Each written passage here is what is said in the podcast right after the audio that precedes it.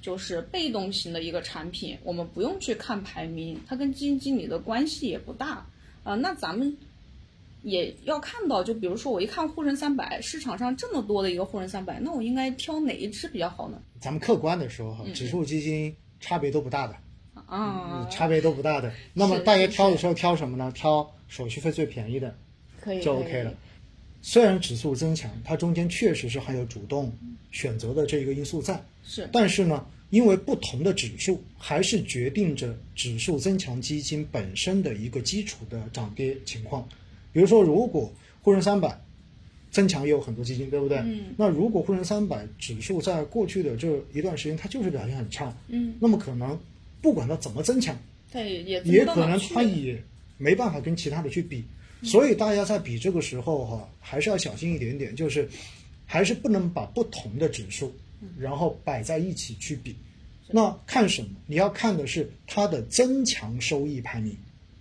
增强这的是这部分，哎，没错，也就意味着，比如说指数如果跌了百分之十，但是它今年只跌了百分之二，那意味着它今年的增强收益有百分之八，嗯这个大家应该能够理解哈，就是它比基准指数高了多少。是所以我们要看的是它到底增强的这一部分超额收益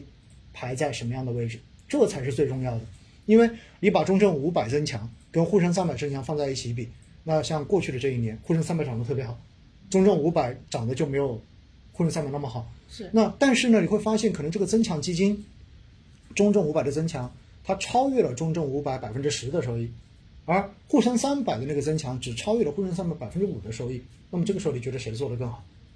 那还是中证五百的这一个增强做得更好啊，因为它的这个增强收益比那个要高嘛。所以这是挑指数增强基金中间大家要特别注意的，你不能简简单单的把所有的指数增强都摆在一起看，而是要去单独比较它的增强收益。要去看业绩比较基准，对哎没错相同的业绩比较基准，它才能去做一个对比。对，所以相对而言还是比较复杂。 因此呢，大家省心一点，你就选普通的指数基金吧。啊，就选被动的吧。嗯啊嗯，然后咱们刚才提到了哈、就是还有一个怪概念嗯啊，之前听说的。叫一个叫宽基指数，一个叫窄基指数。嗯这个宽窄是怎么理解的？其实宽窄哈、就是针对你到底是分行业还是不分行业。你这么一听就明白了。所谓的宽基，指的就是这个指数里面包含了所有的行业，或者说它对于行业不做特定的这种选择。那比如像我们平时看到的，像上证五零指数、沪深三百指数、中证五百指数，然后上证幺八零指数，也包括创业板指数等等，这一些 都算是宽基指数，因为它中间会有很多个行业，它主要是按照一个市值规模来选的。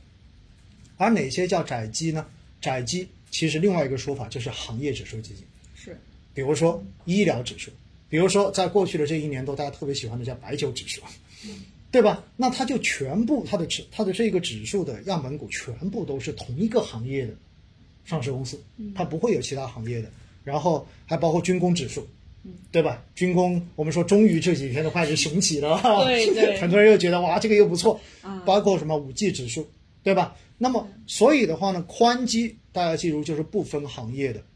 而窄基就是指的行业指数。那相对而言，大家想想看看，它的风险就一定会有不同了。那宽基指数呢，在某种程度上面叫做不把鸡蛋放在同一个篮子里面，所以它的行业分布相对而言比较均匀一点点。当然会有不同的偏偏向哈，比如说创业板指数，你会发现它的样本股中间占比最大的是医药、生物，对不对？那占了百分之三十多。那么确实，医药生物涨得好的时候，对它的影响还是很大。但是它除了这个之外，其实其他的行业也包含了很多。所以呢，相比行业指数基金，宽基指数基金它整体的风险还是会要更小一些，配置更均衡一些。而行业主题基金呢，那就真的是行业的风口在，那么行业主题基金就能飞到天上去。但是如果这个风口不在了，那有可能这一个调整跟下跌的幅度也会相当的惊人。所以波动，单纯从波动角度上面来说，行业主题基金的波动应该会大于宽基指数的这个波动。